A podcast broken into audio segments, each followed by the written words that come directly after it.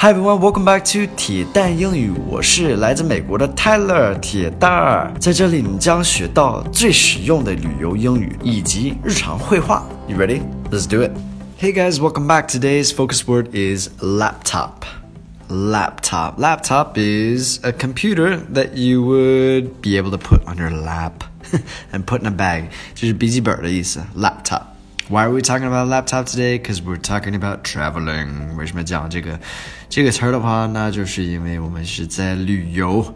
If you're going to buy a MacBook, try to buy one in Oregon. This is some American culture for you. Not really culture, just a tip.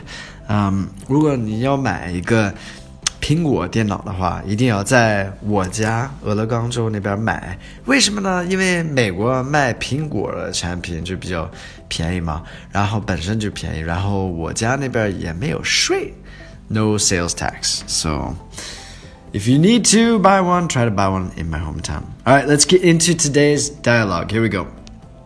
Do you have a laptop in your bag, sir? Yes, sir. Please place it in the tray with nothing on top of it. Okay, so where are we? Can you guess? 能猜我们在哪里吗? We're at the airport. 在机场里边. Do you have a laptop in your bag, sir? 在你包里边有没有一个笔记本，先生? So, sir, everything in the airport is like really, you know, much more formal, more polite. We use sir, ma'am, please, thank you a lot. So, yeah. Yes, sir.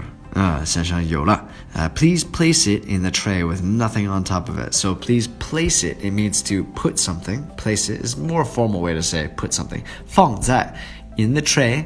The tray is that bin, right? 就是那个盆儿啊。Put it in the tray with nothing on top of it. 所以你要是放一个笔记本的话，在上面不能放东西，因为他们要扫一下嘛。So don't don't put anything on top of it. All right. That's it for today. Let me go through some key vocabulary laptop, bag, place, and top. Hope you guys learned something from today's dialogue. And if you guys do need to buy a MacBook, go to Oregon. Don't forget that. You're going to save a ton of money. A ton of money. All right. Have a great day, guys. I'll speak to you soon. As always, thank you for all your support. Take care. Have a good one. Bye, guys.